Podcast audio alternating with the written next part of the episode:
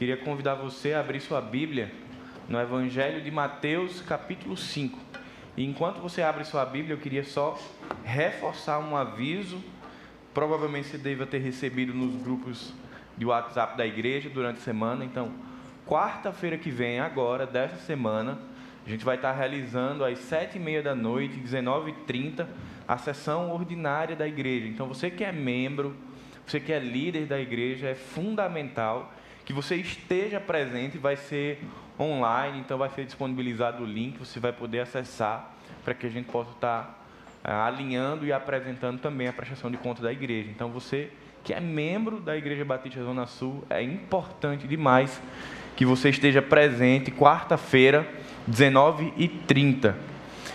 Vamos abrir nossa Bíblia lá no Evangelho de Mateus, capítulo 5, versos do 10 ao 12. E hoje a gente vai encerrar a série de mensagens, O Caminho da Felicidade, uma série que tem sido extremamente desafiadora, mas também de alinhamento para o nosso coração no que diz respeito ao que é ser satisfeito no Senhor e compreendermos que a nossa felicidade não está naquilo que nós vemos, naquilo que nós imaginamos, nem naquilo que nós pegamos, mas que ela está em Jesus. E é no Sermão do Monte, durante as bem-aventuranças, que Jesus vai realinhando, construindo essa ideia, essa perspectiva de felicidade alicerçada nele. Evangelho de Mateus, capítulo 5, verso 10 ao 12 diz: Bem-aventurados perseguidos por causa da justiça, pois deles é o reino dos céus. Bem-aventurados serão vocês quando por minha causa os insultarem, perseguirem e levarem todo tipo de calúnia contra vocês. Alegrem-se e regozijem-se, porque grande é a recompensa de vocês nos céus, pois da mesma forma perseguiram os profetas que viveram antes de vocês. Eu queria ler também na versão do Eugene Peters. Ele vai dizer: E isso não é tudo. Considerem-se abençoados sempre que forem agredidos, expulsos ou caluniados para me desacreditar. Isso significa que a verdade está perto de vocês o suficiente para os consolar. Consolo que os outros não têm. Alegrem-se quando isso acontecer Comemorem, porque ainda que eles não gostem disso, eu gosto. E os céus aplaudem, pois sabem que vocês estão em boa companhia. Meus profetas e minhas testemunhas sempre enfrentaram essa mesma dificuldade. Pai bendito, nós te agradecemos, Senhor, pela tua presença em nossas vidas. Nós queremos, Pai, te rogar que o teu espírito que habita em nós, ele prepare os nossos corações, amplie as fronteiras da nossa mente para que possamos entender aquilo que só pode ser entendido pela graça. Que possamos ter um coração fértil, para que a palavra do Evangelho seja plantada, germinada e frutificada em nós. Em nome de Jesus, amém. Chegamos hoje nas duas últimas bem-aventuranças, e não é à toa que Jesus coloca a, questão do sofrimento, da calúnia e da, e da difamação, por último, dentro da construção das bem-aventuranças. De fato é, é um paradoxo muito grande, é algo que vai lá no limite da nossa capacidade de entender como que Jesus pega a multidão e diz: Olha, bem-aventurados, felizes, satisfeitos são vocês quando forem perseguidos. Naturalmente, e isso não é de hoje, a nossa construção de felicidade ela está muito alicerçada numa vida pacificada, numa vida sem muitas intercorrências. E Jesus vem no Sermão do Monte, nesse, nesse início do sermão com as bem-aventuranças, Jesus vem quebrando alguns paradigmas que já existiam, e para nós que somos do Ocidente, na nossa cultura hoje, são paradigmas ainda maiores de compreender uma perspectiva de que nós somos e podemos ser felizes em Cristo, mesmo em meio a uma perseguição, mesmo sendo caluniados, difamados e talvez essa realidade que Jesus traga para nós que não vivemos numa realidade de perseguição física ou de uma perseguição imposta por governo humano, talvez para nós seja um pouco mais difícil de entender. Mas nós vamos caminhar no texto e perceber que existem outras formas de expressão da perseguição ao povo de Deus e de como esse é um aspecto que é profundamente trabalhado em todas as Escrituras. Jesus vai e coloca isso por último, dando aqui a ideia de que você vai construindo um caráter de vida cristão por meio de todas as bem-aventuranças que foram ditas antes, os pacificadores, os mansos, os que choram, os que têm fome e sede da justiça, os que são pobres de espírito, a consequência natural desse estilo de vida é causarmos no mundo uma repulsa, é causarmos no mundo que é dominado pelo pecado um sentimento de inadequação a tal ponto que a resposta que esse mundo nos dá é de não aceitação, e com isso vêm as perseguições.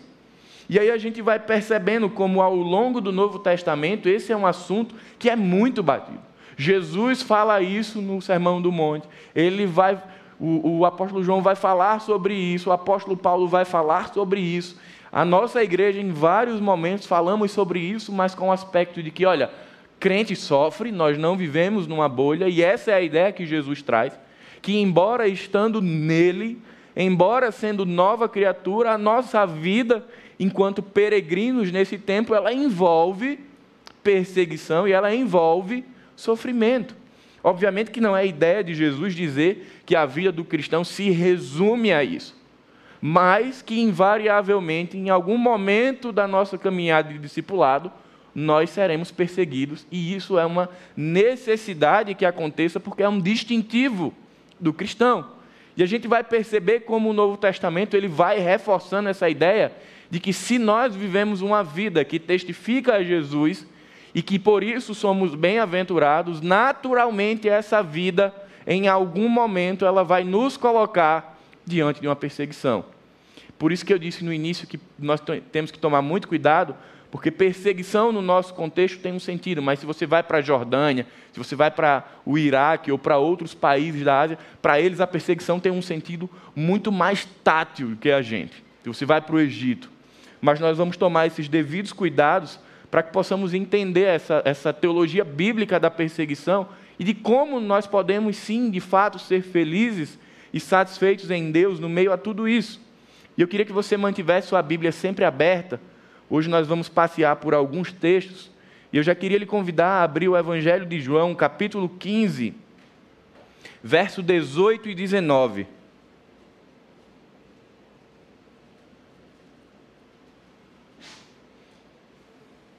Evangelho de João, capítulo 15, verso 18 e 19 diz: Se o mundo vos odeia, sabei primeiro que do que a vós outros me odiou a mim. Se vós fosseis do mundo, o mundo amaria o que era seu. Como todavia não sois do mundo, pelo contrário, dele vos escolhi, por isso o mundo vos odeia. Jesus está ensinando isso para que fique muito claro na cabeça dos discípulos que não vai existir a possibilidade de uma amizade entre luz e trevas. E aí a gente não, Jesus não está falando sobre uma vida de em sociedade, tá? Ele não está querendo dizer que não vai ser possível que vivamos juntos, não é isso. Ele está falando que no que diz respeito à perspectiva de vida, ética, posicionamento, isso não vai ser convergente. Isso não vai encaixar, porque nós temos princípios que nos levam a uma conduta totalmente contrária. E se Jesus foi odiado pelo mundo pela mensagem que ele levava, e nós somos embaixadores de Cristo e também levamos essa mensagem. Assim como o mestre foi perseguido, o que vai acontecer ao servo é ser perseguido também, desde que estejamos vivendo uma vida de acordo com aquilo que Jesus nos ensina. Aspectos como perseguição, calúnia, difamação, rejeição, eles só atestam que nós estamos vivendo uma vida que é contrária ao que o mundo quer. Mas talvez a gente precise ter aqui muito cuidado, porque tem muito crente que às vezes ele é xiita e chato, e aí ele é rejeitado pelo mundo, não por Jesus, mas porque ele é insuportável. E nas bem-aventuranças, o que Jesus vai dizer é: bem-aventurados os perseguidos por causa da justiça. A perseguição que recai sobre o discípulo não é pela natureza do discípulo, não é por quem eu sou, é por Jesus manifesto em mim.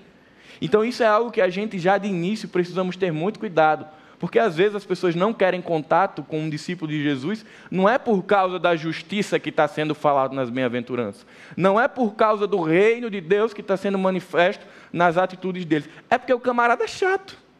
E aí ninguém quer contato, e não é disso que Jesus está falando. Então, o fato de ser perseguido por ser perseguido não atesta que você está sendo um bom discípulo. Agora, o fato de ser perseguido pela presença de Jesus, pela justiça de Cristo, manifeste através de nós, isso sim, de fato, é um distintivo. O fato de sermos pessoas que choram pelo pecado, de sermos pessoas pobres de espírito, de sermos pessoas que buscam a Deus, que têm fome da justiça de Deus, isso naturalmente vai criar no mundo uma rejeição, porque não é esse o sentido que o mundo caminha. Então, quando nós pensamos numa perspectiva de evangelho, ele é um contrafluxo ao que o mundo faz. É, uma, é nadar contra a correnteza. Enquanto a maioria da população está envolta em corrupção, em desonestidade e uma série de outras coisas, o discípulo de Jesus ele está o tempo inteiro buscando viver fora dessa atmosfera. E aí essa perseguição ela vai se apresentando de algumas formas que não necessariamente é uma perseguição imposta pelo governo, como Nero fez, mas é aquela piadinha que vai sair, ah, você quer ser diferente de todo mundo. Ah, porque você quer ser melhor do que todo mundo, porque você é santo. E a gente vai percebendo que quando a gente tem uma vida que testifica Jesus, isso vai criando alguns problemas. Certamente que você conhece pessoas que, quando decidiram entregar sua vida a Jesus, foram rejeitadas na sua família. Pessoas que passaram a ser excluídas em seus trabalhos. Então, a forma que a perseguição se apresenta hoje, ela não é a mesma que aconteceu no tempo que Jesus está falando, no primeiro século da igreja primitiva, mas ela ainda é real. A perseguição ela não é uma condição da nossa fé, mas uma consequência da nossa fé. Muitas pessoas, às vezes, cometem esse erro de achar que precisa que, se, que seja rejeitada pelo mundo, que pessoas tenham problemas com elas para que isso testifique a fé delas. Na verdade, não é isso que Jesus está dizendo. O que ele está dizendo é que é ao contrário essa perseguição, essa calúnia, essa difamação, essa rejeição, ela vai acontecer justamente pelo fato de que você vive uma vida pela fé em Jesus, e isso vai inevitavelmente te levar para um contexto de ser rejeitado ou de ser perseguido, das pessoas falarem mal de vocês. Então, isso aqui é uma consequência da nossa vida com Jesus. Jesus, quando nós lemos os evangelhos sinóticos, é muito claro o contexto sempre constante na vida de Jesus de ser perseguido, de ser maltratado, distratado, ser gerado descrédito sobre o ministério dele, tentar se gerar descrédito, até que chegue o momento ali dos três últimos anos, dos 30 aos 33 anos, onde tem aqui a apoteose do ministério de Jesus com a crucificação. E Jesus ensina que o que aconteceu a ele acontecerá também aos que os seguem. Então não tem jeito, por mais que a gente, o mundo diga que dá para viver uma vida numa bolha absoluta, se nós servimos a Cristo, em algum momento, esse aspecto da bem-aventurança, ele vai nos atravessar. E aí é muito bom porque Jesus o tempo inteiro, e se você gosta de ler a Bíblia, você vai perceber que o tempo inteiro Jesus nos alerta e nos adverte sobre o fato de que isso vai acontecer. Então, não é uma surpresa na caminhada do discípulo, mas é um privilégio nisso. E, e, é muito bom quando nós começamos a caminhada no Evangelho, ou quando em algum momento nós somos realinhados a isso, porque isso vai nos tirando da falsa expectativa do mundo, de que ser feliz é ter ausência de problemas. E o que Jesus está dizendo é que ser feliz é uma possibilidade em meio aos problemas. Porque o que as bem-aventuranças fazem é nos conduzir para uma forma de enxergar o mundo por meio da lente da graça, onde eu não vejo só aqui agora, mas eu vejo aquilo que o tempo inteiro Jesus está dizendo: bem-aventurados porque herdarão o reino dos céus, bem-aventurados porque verão a Deus. Então, o tempo inteiro Jesus está dizendo: olha, é uma situação contrária à cultura de felicidade do mundo, mas existe uma herança que está reservada para esses que vivem dessa forma, é uma quebra dessa, dessa expectativa de felicidade furada que o mundo oferece. E quantas e quantas vezes a gente não acaba sendo, de alguma forma, marcado por essa expectativa de felicidade furada. E aí a gente se percebe triste porque alguma coisa aconteceu, e isso é natural. A gente vai ficar triste porque algumas coisas que planejamos não deram certo, ou porque algumas falas foram ditas sobre nós, é natural, a gente vai ficar triste. Mas o que Jesus nos ensina por meio dessas bem-aventuranças é de o tempo inteiro fazermos o, fazermos o caminho de volta para esse texto e percebermos, poxa, não, isso daqui já estava previsto no caminho. Eu já sabia que o caminho de seguir a Jesus não seria fácil, mas que bom, porque isso forja o caráter de Cristo em mim. O grande ensinamento dessa bem-aventurança é nos deixar preparados e conscientes de que perseguição, dor, sofrimento, calúnia, difamação, intrigas, isso vai acontecer em algum momento da nossa vida.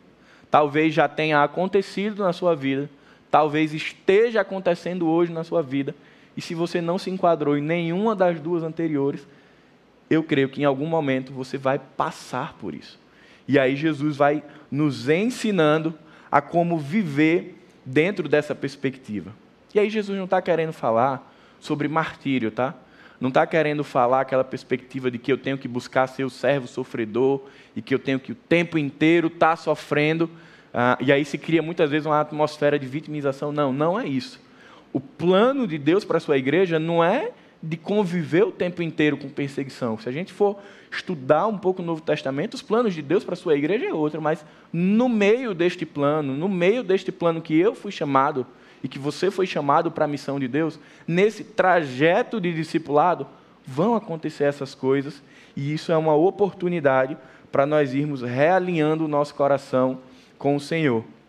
Tacinha, quando ela estava ministrando, ela citou o exemplo de Jó. Jó é um exemplo de ter sofrido, não uma perseguição, mas de ter tido um sofrimento na sua carne. E o John MacArthur ele traz uma perspectiva sobre sofrimento e percepção bem interessante. Ele diz que são nesses momentos que nós mais produzimos intimidade com o Senhor. Eu concordo com o John MacArthur, mas eu acho que nós não deveríamos fazer isso só nesse momento.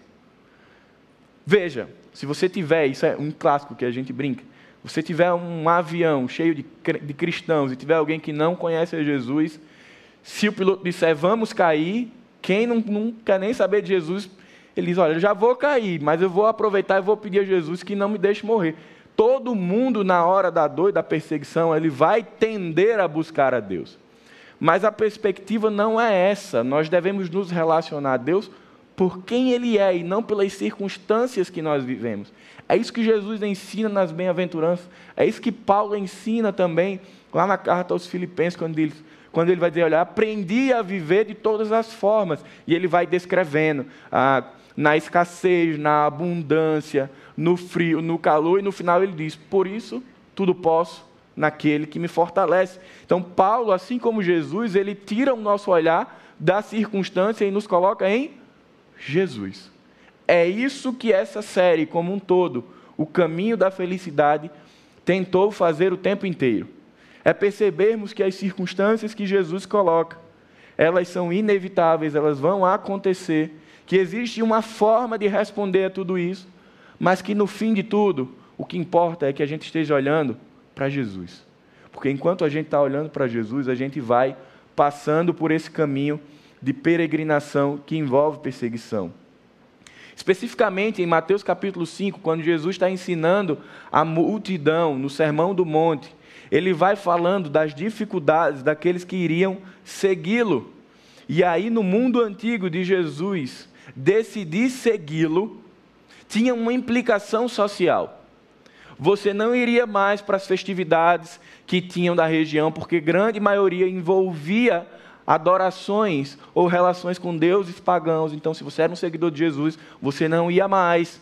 Então, seu aspecto de entretenimento, de relacionamento ficava comprometido, mas você estava disposto a viver isso porque você estava abraçando a Jesus. Muitas pessoas eram abandonadas por sua família, por estar se juntando àquilo que o Império Romano chamava de uma seita perigosa. Então, como o Império Romano passa a perseguir o cristianismo, aqueles que se abraçam com o cristianismo e abraçam Jesus são negados pela sua família. E aí a gente vai começando a perceber quando Jesus diz: Olha, eu não vim para produzir união, mas divisão. A gente vai vendo que o evangelho, aqui no contexto primitivo, ele tinha um custo alto para quem decidia seguir Jesus. Mas que tudo isso era era interessante para o discípulo porque ele estava disposto a amar mais a Jesus do que tudo. Então ele ia perdendo esses aspectos sociais para que pudesse estar próximo a Jesus. E aí, lá no primeiro e segundo século, quando a igreja vive uma intensa perseguição, e engraçado, gente, porque Jesus sabia de tudo que ia acontecer, e mesmo assim ele diz: Bem-aventurados perseguidos. A igreja passa por um momento extremamente cruel, que talvez você já tenha lido ou ouvido falar, quando Nero persegue a igreja. E aqueles que testificavam sua vida em Jesus eram jogados aos leões. Os leões eram mantidos alguns dias sem comer, para que estivessem ali sedentos. E fazia o quê? Jogava os cristãos no Coliseu e o povo ia assistir o massacre. Nero, achando pouco, ele pegava aquelas pessoas que testificavam sua fé, os colocava em estacas e colocava para iluminar a via pública. Não achando pouco, ele pegava outros e colocava para iluminar o seu jardim. E quando a gente vai ler um pouco sobre a história, os historiadores vão dizer que eles morriam, mas dizendo: Eu não abandono a Jesus. Essa é a perseguição do contexto imediato que Jesus está falando. Essa é a perseguição que sobreveio sobre a igreja lá no primeiro e no segundo século. Uma cruel perseguição. Isso acontece hoje ainda? Acontece de outras formas. Se você for olhar alguns países como Coreia do Norte, como Egito, como Jordânia, você vai ver que a perseguição ainda ela é física, ela ainda é imposta pelo governo. São países onde a gente tem de 1 a 3% da população cristã e que dizer que segue a Jesus é dizer eu estou disposto a viver uma vida de perseguição. Mas quando a gente olha para esses exemplos, e pensa, poxa, mas Jesus permitiu tudo isso. Como que o Senhor permitiu que tudo isso acontecesse? Sabe por quê, irmãos? Para que hoje, Paulo, 2021, que vive num país livre, num país laico, que pode professar a sua fé e que às vezes desmorona com tão pouca coisa, eu possa olhar para alguns mártires da fé e dizer: caramba, o Senhor os sustentou até mesmo no ponto dele entregar a própria vida até mesmo quando eles estavam ali para ser queimados ou devorados, o Senhor os sustentou. Esse testemunho de lealdade que alguns mártires que a Bíblia traz, ou alguns mártires que a igreja, a história da igreja traz, eles servem de um memorial para nós lembrarmos que Cristo é presente em nossas vidas. E que aquelas pessoas, mesmo num contexto totalmente diferente do nosso, elas foram bem-aventuradas. E se eles foram, nós também podemos ser. Existem três lições que nós podemos tirar sobre viver o Evangelho sendo perseguido ou sendo caluniado.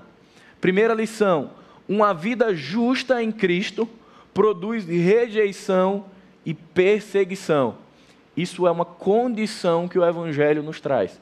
Se eu vivo a perspectiva dos céus aqui na terra, o mundo não vai me aceitar, eu vou ser inadequado e, portanto, eu vou ser rejeitado por ele e aí em algum momento eu vou passar por perseguição. E quem são esses que são perseguidos pelo mundo? Quem são esses que Jesus diz que são odiados pelo mundo? São todos aqueles que são filhos de Deus. São todos aqueles que testemunham que foram salvos pela graça. São todos aqueles que dizem: Olha, eu não sou mais o mesmo homem, porque eu passei por um novo nascimento e hoje eu já não vivo a mesma vida na carne, mas vivo pela fé no Filho de Deus. Essas pessoas são perseguidas pelo mundo.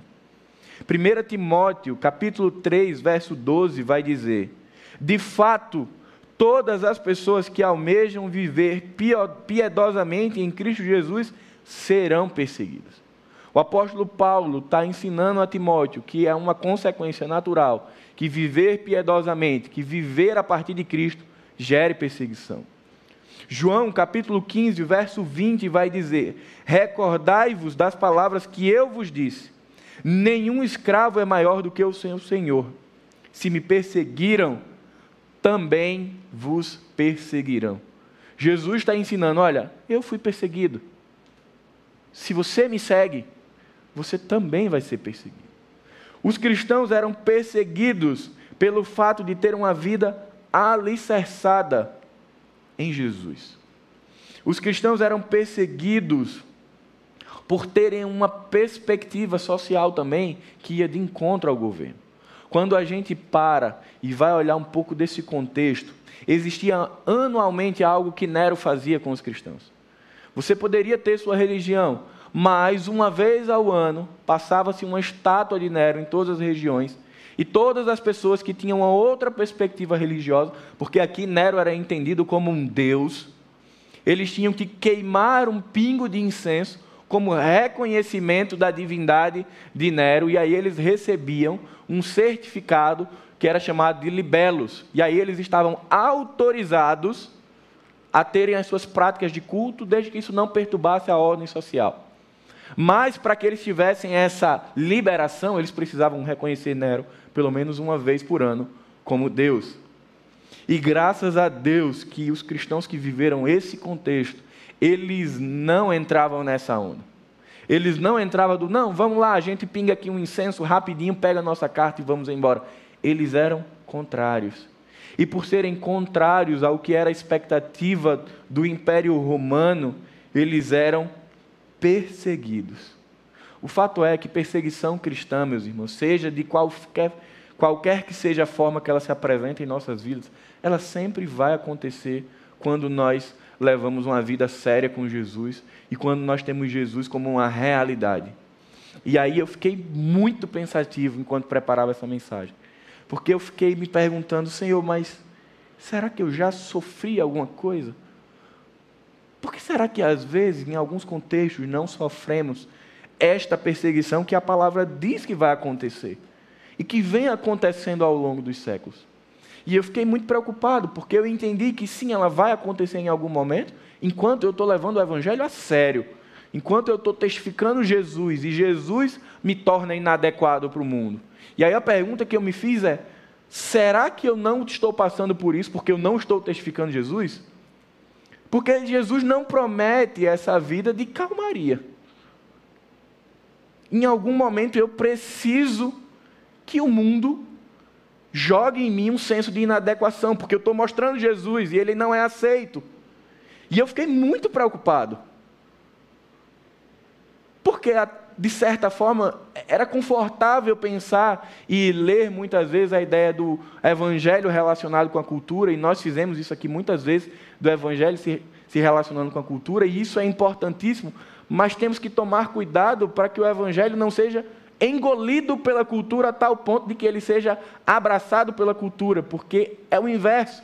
É o evangelho quem lê a cultura a partir dele, e não a cultura que lê o evangelho. E por mais que algumas coisas da cultura e do contexto a gente lê e faça muito sentido, vai ter momento que a cultura não vai expressar a graça de Deus. A gente tem músicas, a gente tem poesia, a gente tem uma série de expressões artísticas que não são produzidas em ambiente eclesiástico, nem evangélico, e que são bênção de Deus, mas tem muita coisa que não é. E que assim como nós, enquanto igreja, dizemos ok para isso, para essa música, se você pega um Alceu Valência e vai escutar, vai ter coisa que a gente vai precisar dizer, olha, isso daqui o evangelho não testifica. Então, o mesmo cristão que diz isso aqui é adequado, e mesmo pela lente do evangelho isso é bênção, é o mesmo discípulo que precisa dizer, olha, isso daqui que está ensinado isso daqui que está sendo dito nas escolas, eu não compactuo disso. E aí é quando a gente se posiciona que aí a gente não é aceito. Porque enquanto nós não nos posicionamos a partir do Evangelho, não existe calúnia, não existe difamação, não existe perseguição. Agora, você quer ver isso aparecer? Está todo mundo falando sobre uma questão ideológica, você diz: olha, eu não penso assim porque Jesus não ensinou assim. Você quer ver todo mundo olhar para você atravessado? É quando está ali um grupo todo falando sobre uma questão e dizendo, não, vamos legalizar determinada coisa. Você diz, olha, para mim não, isso daqui eu não compactuo. A gente estava com vocês até aqui, daqui para frente não dá mais. Porque a fé em Jesus, ela me deixa aqui, daqui para frente eu não caminho mais para vocês. Aí a gente deixa de ser o queridinho. Aí naturalmente começa, hum, estava bom demais para ser verdade. Aí começa, a gente começa a sentir as inadequações. Diante desse cenário de sabermos quem são os perseguidores, e aí Jesus lá em Romanos, na verdade o apóstolo Paulo, lá em Romanos 8, de 5 a 8, vai dizer: Quem vive segundo a carne tem a mente voltada para o que a carne deseja mas quem vive de acordo com o Espírito tem a mente voltada para o que o Espírito deseja. A mentalidade da carne é morte, mas a mentalidade do Espírito é vida e paz. A mentalidade da carne é inimiga de Deus, porque não se submete à lei de Deus, nem pode fazê-lo. Quem é dominado pela carne não pode agradar a Deus. Estamos falando de uma questão que é oposta. A mentalidade do espírito e a mentalidade da carne, elas vão se chocar. O Evangelho não dá margem para dizer que elas vão se encaixar, elas vão colidir. A mentalidade do Espírito é vida e paz, a mentalidade da carne é morte. Não tem espaço para convergência. Então, por isso que eu falo com absoluta convicção de que quando nós testificamos Jesus na nossa vida, através da nossa conduta social, através da nossa espiritualidade, não tem jeito, em algum momento vai vir a calúnia, em algum momento vai vir a difamação, em algum momento vai vir aquela piadinha para nos ridicularizar. Não tem jeito. Em diversos momentos, nós podemos ficar sobrecarregados com o peso dessa atmosfera e perguntarmos: mas isso vai durar por quanto tempo? Queridos, enquanto nós estivermos aqui, nós estaremos sujeitos a ser atravessados por isso. Como eu falei lá no início, não é plano de Deus que a sua igreja seja perseguida o tempo inteiro. Mas ele nos deixa muito cientes de que isso vai acontecer. O que eu sei é que, de fato, perseguição, dor, sofrimento, angústia, eles perduram por quanto tempo o Senhor assim permitir. Eles atingem o um nível que assim o Senhor permitir. E que eles cessam quando assim o Senhor quiser a gente vai olhar para toda a teologia bíblica da perseguição e do sofrimento e algumas coisas a gente não consegue dar uma resposta prática. Como, quando, por quanto tempo, tudo isso são instrumentos de Deus. Deus usa isso como ferramentas de aperfeiçoamento do seu povo. Passar por lutas e dificuldades é ter o caráter de Cristo sendo forjado em nós. Você entende por que, Jesus diz bem-aventurados perseguidos? Porque quando você se pega na perseguição e você faz a reflexão e diz: caramba, eu estou sendo perseguido porque eu estou testificando Jesus. Eu estou sendo perseguido porque o mundo me tem como inadequado, porque eu manifesto Jesus. Você vai estar tão feliz com o fato de ser alguém que é sal e que é luz, que isso vai te levar a uma satisfação de dizer, poxa, eu estou conectado ao Senhor e está acontecendo aquilo que é natural, eu estou muito feliz com isso, porque eu estou bem com Deus. E aí você fica feliz não pela circunstância, mas pelo fato de que ela testifica a sua relação com Deus. Nos primeiros séculos, momento que o cristianismo era muito perseguido, ficou o rastro de sangue ficou uma caminhada de pessoas que sofreram e que foram mortos, e a história de vida delas ecoa até hoje. A forma como os discípulos de Jesus foram mortos são cruéis e emblemáticas. A forma como eles chegaram ao seu fim, mas testificando que eram de Jesus. E essas histórias, elas ecoam no nosso coração. E elas nos ajudam a viver o Evangelho. Um outro aspecto sobre a perseguição é quais os tipos que podem ocorrer. Será que é realmente só o que aconteceu com Nero? Será que perseguição cristã é só o que acontece lá na janela 10 por 40 dos países perseguidos? Não. A perseguição ela acontece muitas vezes quando você vai fechar um negócio, você é empresário, e aí a outra parte envolvida ela diz: "Não, vamos fazer um ajuste aqui de um percentual nesse contrato, que aí eu ganho e você ganha". E aí você, por ser servo em Jesus e testificá-lo, você diz: Não, eu não trabalho assim. E aí você perde o contrato. É uma manifestação de ser perseguido por causa de Cristo hoje. Quer ver uma outra forma? É quando você tem amigos de longa data e você os ama, mas você entrega a sua vida a Jesus e você diz: Olha, isso daqui eu não posso participar mais com você. E aí, de repente, você começa a ser escanteado porque você já não abraça tudo que você abraçava antes. Quer ver uma outra forma? Você está numa relação de namoro, você se converte, e aí você quer viver uma vida para Jesus, sua relação, e a outra pessoa não quer, ela começa a ser o quê? Desmoronada. E aí você com certeza conhece outras formas de manifestar essa situação. Meu primeiro pastor lá em Macaíba, ele entregou a vida a Jesus com 16 anos. Ele já tem 80, acho que 82, 83 anos. E quando ele entregou a vida a Jesus em 16 anos, ele morava como avô, ele tinha perdido os pais, e isso lhe custou a residência. Ele foi morar na rua. Mas graças a Deus que o Senhor pegou uma família que abraçou ele. Custou a moradia. Foi uma expressão de perseguição. Então, sim, nós também vivemos. Só que a nossa perseguição do mundo ocidental ela é sorrateira ela é a do contrato, ela é a do acesso, ela é a do grupo de amigos que, ou do ambiente de trabalho que você, por ser cristão e não ter determinadas condutas, você não recebe as oportunidades. Pessoas que nem têm tanto gabarito quanto você têm oportunidade de crescer porque estão dispostas a abraçar algumas coisas indevidas e você não, porque você não topa aquilo. Então perceba, isso é uma realidade. Mas a pergunta que eu preciso fazer ao meu coração e nós precisamos fazer é: quais têm sido as perseguições e aflições que já nos alcançaram até hoje? Já passamos por isso? Já fomos atravessados? Essa atmosfera já cruzou o nosso caminho? E se cruzou, como eu reagi? Será que na época que isso aconteceu hoje, eu consegui olhar e dizer que eu sou bem-aventurado? Jesus está dizendo que é possível. Lógico, nós cada um temos uma caminhada de crescimento espiritual. Talvez eu ontem não conseguisse dizer, olha, estou feliz porque estou passando por isso. Mas à medida que a gente se relaciona com Cristo e amadurece, essas possibilidades vão se tornando reais e a gente vai atingindo uma estatura que a gente passa por isso e diz: eu estou feliz. Eu estou feliz porque isso está acontecendo na minha vida, porque isso está testificando Jesus. O texto que eu citei lá no início de Filipenses, Paulo diz: não estou dizendo isso porque esteja necessitado, pois aprendi a adaptar-me a toda e qualquer circunstância. Sei o que é passar necessidade e sei o que é ter fartura.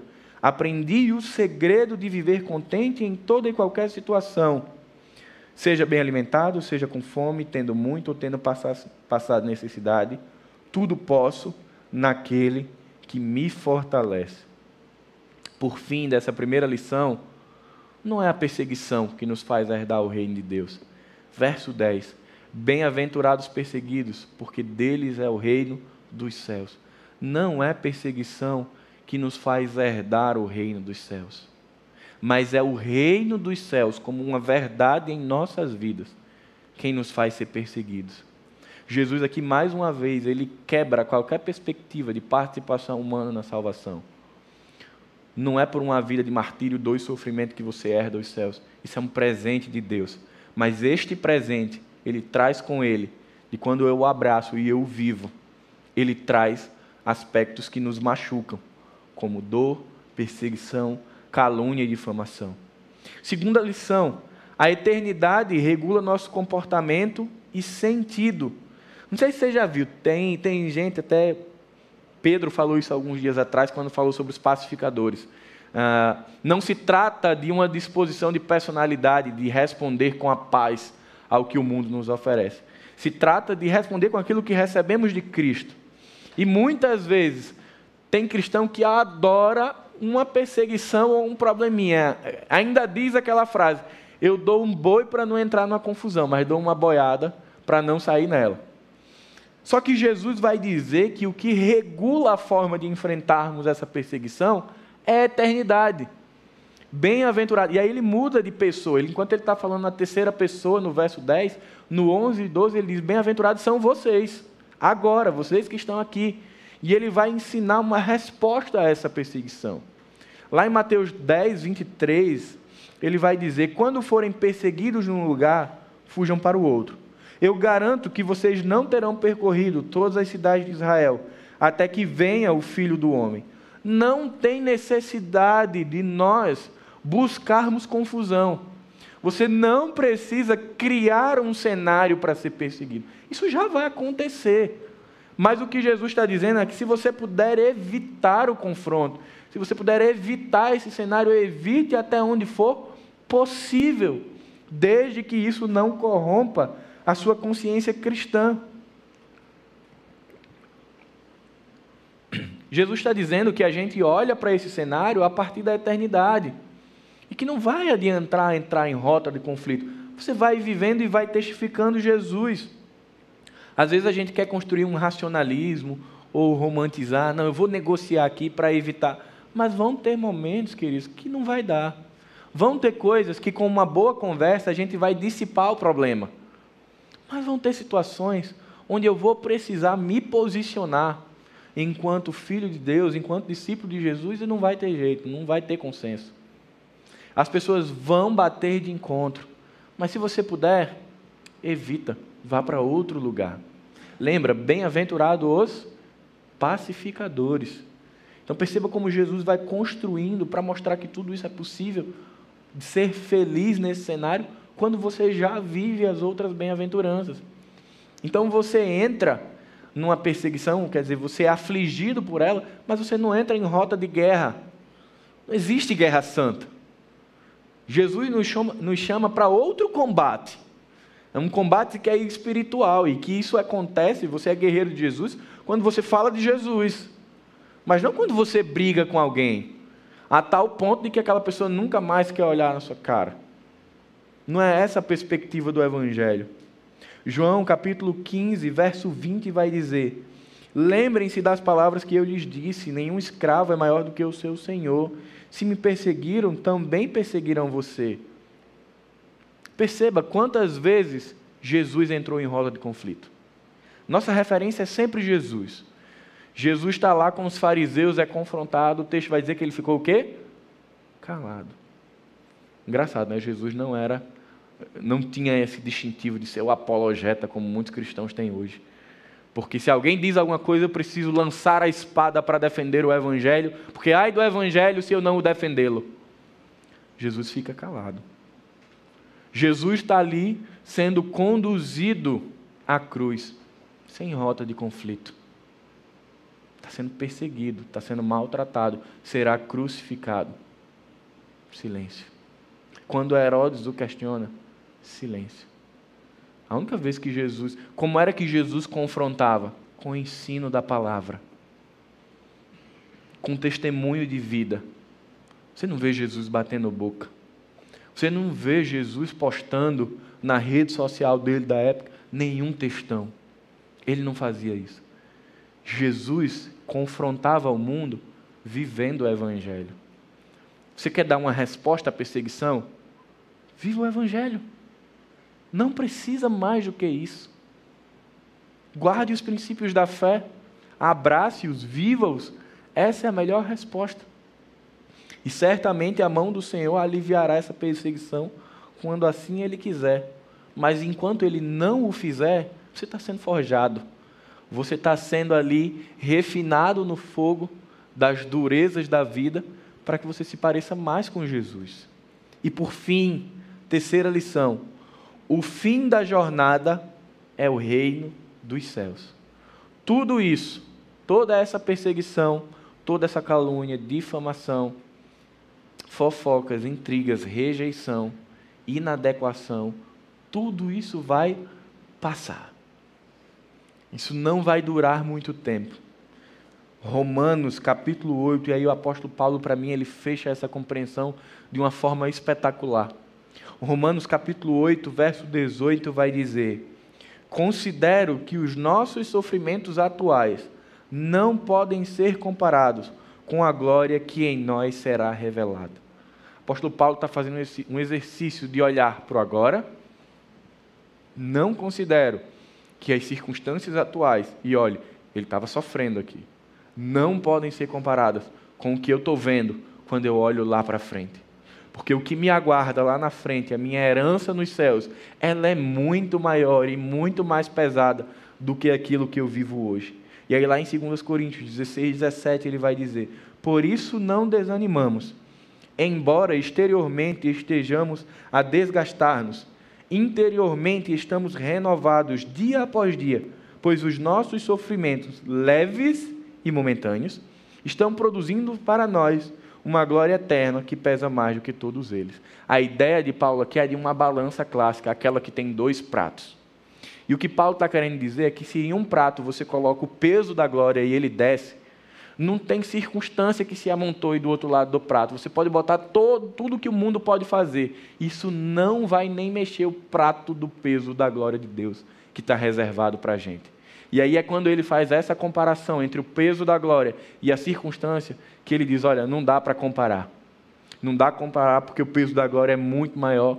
E é por isso que ele vai dizer em Filipenses: tudo posso naquele que me fortalece, porque ele está olhando para o peso da glória. Lógico que Paulo sofria, lógico que Paulo ficava triste, lógico que Paulo ficava decepcionado, mas o coração dele se mantinha firme na herança que já estava garantida. E concluindo a nossa série, só é, só é possível ser feliz na perseguição quem já conhece e quem já desfruta de uma relação com Deus.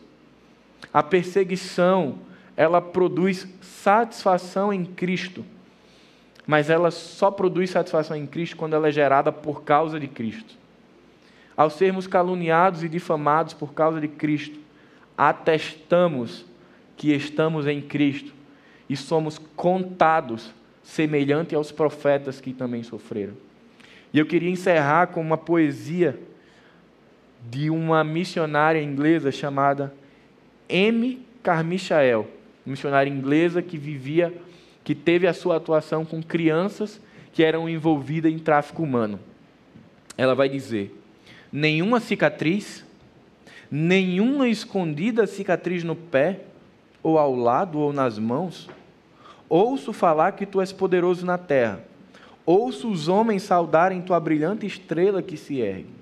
Nenhuma cicatriz tens tu, nenhum ferimento tens tu.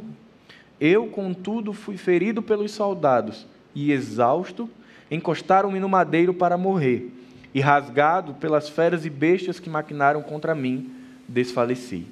Nenhum ferimento tens tu, nenhuma ferida, nenhuma cicatriz, contudo, como mestre o servo deverá ser, e transpassados são os pés dos que me seguem, mas os teus pés estão intactos. Pode ter seguido muito quem não possui ferida ou cicatriz? O Evangelho, ele mostra Jesus na cruz do Calvário. Isaías 53 vai falar do servo sofredor que recebeu o castigo que nos traz a paz. As mãos, os pés de Jesus foram transpassados pela perseguição. Jesus vai dizer que assim como foi o mestre, assim será com os seus discípulos. Inevitavelmente, viver a vida do Evangelho inevitavelmente, viver a felicidade de Jesus envolve cicatrizes. Ter uma vida cristã real, ter uma vida cristã em Jesus, vai fazer que em algum momento nós sejamos machucados. Ora pelo mundo que não nos aceita, que na verdade não aceita Jesus que vive em nós. Ora por nós mesmos que nos machucamos, mas não tem jeito cicatrizes serão, de, serão deixadas. Mas, eu encerro a série dizendo: mesmo com tudo isso, Jesus diz: bem-aventurados são vocês. Eu sou bem-aventurado, você é bem-aventurado, nós somos felizes, porque temos o privilégio de viver tudo isso que o Evangelho nos oferece. Ele termina as bem-aventuranças dizendo: olha, perseguição, calúnia e difamação mas isso tem um tempo para acabar. Vai ter um momento onde a gente não vai estar mais sujeito a isso. A gente vai estar desfrutando de Jesus. A minha oração é que nós possamos ter um ano abençoado por Deus, feliz em Jesus. Eu ainda não sei o que vai me acontecer ao longo do ano, não sei o que vai acontecer a cada um de nós, mas sei do que, do que Jesus nos garante, do que Ele nos promete, de que nós somos e podemos continuar sendo felizes nele que você possa desfrutar de um ano a partir de fevereiro e em diante, com a compreensão de que sua felicidade não está no que você vive, mas naquilo que você já tem, que é a herança de Deus. Pai bendito, nós te agradecemos, Senhor, pela oportunidade de sermos ensinados, consolados, exortados, apoiados, curados por meio da tua palavra, Senhor. Nós te pedimos, Senhor, nos ajuda a vermos o mundo e a vida pelas lentes da fé, pelas lentes da graça e não apenas pelas lentes dos óculos. Que possamos perceber que, para além de tudo aquilo que vimos, que percebemos e que tocamos, existe um Deus soberano que cuida de cada detalhe de nossas vidas. E que, para além do aqui, do agora, ou da dor e da perseguição, existe uma herança que é incorruptível que está reservada para cada um de nós. E que em breve, Maranata vem, Senhor Jesus, nós estaremos contigo, Pai, desfrutando de todo o cuidado, de toda a possibilidade de conhecê-lo em toda a eternidade. Que o amor de Deus, o Pai, que a graça de Jesus e que as consolações do Espírito Santo estejam com cada um de nós, hoje e para sempre. Amém. Amém. Vamos ficar de pé, vamos louvar a Deus, é, adorando a esse, a esse Deus poderoso. Eu queria compartilhar rapidinho com vocês, só um minutinho, é, uma experiência que eu vivi essa semana com essa música que nós vamos cantar. E Deus sabe tudo que a gente precisa, né? Em cada tempo, no tempo certo. E essa canção a gente precisava estudar. É uma canção que eu já conhecia, mas é, precisávamos estudar para cantá-la hoje. E essa música foi muito forte sobre a coragem de Pedro, né, de andar sobre as águas, de ir ao encontro de Jesus. E eu queria compartilhar aqui em Mateus 14, porque eu escutei essa música a semana inteira. Na verdade, desde a semana anterior. Mas é, e ela sempre deu, eu sentia Deus falando comigo através dela, que eu precisava ter coragem de enfrentar e crer como Pedro, né? Mesmo que às vezes a gente fraqueja ali, fraqueja aqui, mas nós precisávamos ter a ousadia de Pedro em algumas circunstâncias da nossa vida. E teve um dia em especial, eu não posso chorar, senão eu não vou cantar. E teve um dia em especial no meio da semana que as adversidades do dia me fizeram esquecer de tudo que eu tinha vivido nessa música durante essas duas últimas semanas. E uma pessoa chegou para mim e falou assim, uma pessoa que eu não conhecia: Posso mandar um vídeo para você no WhatsApp? Eu disse: Pode. E ele disse: Pronto, então vou mandar. Se você gostar, você assiste e tal, beleza. Quando o vídeo chegou, era um pastor falando justamente sobre o texto em que Pedro anda sobre as águas e vai ao encontro de Jesus. E na hora eu comecei a chorar, porque eu vi que era Deus falando comigo ali, que eu precisava ter a coragem de Pedro em encontrar Jesus. E muitas vezes a gente fica cego, né? pelas adversidades, pelas dificuldades que a gente encontra no caminho. E a gente esquece que indo ao encontro de Jesus, ele falava muito sobre isso, sobre a ousadia de Pedro de se levantar do barco e encontrar Jesus sobre as águas. Ele foi o único que teve essa coragem. Os outros não tiveram. Ficaram aterrorizados, né, assim achando que era um fantasma e tal, mas não tiveram a coragem de se levantar.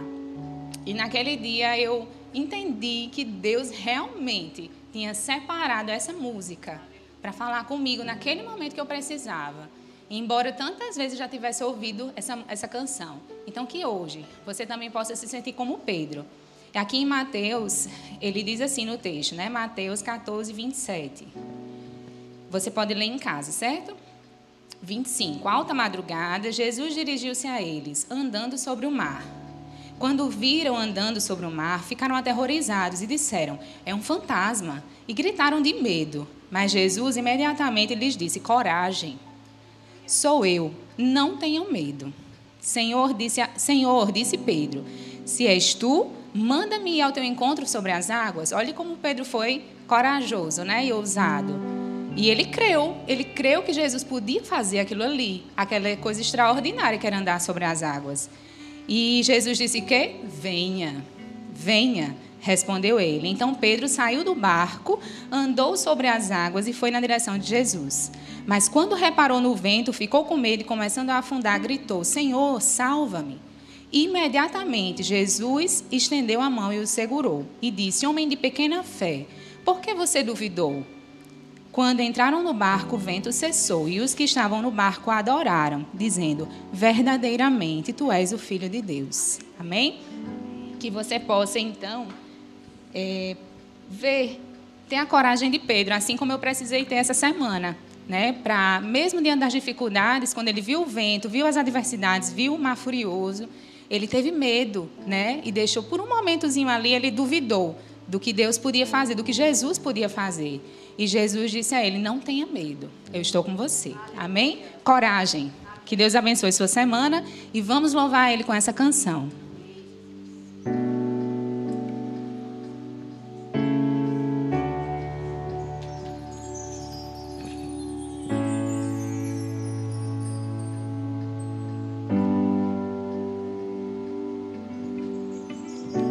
Tua voz me chama sobre as águas, onde os meus pés podem falhar.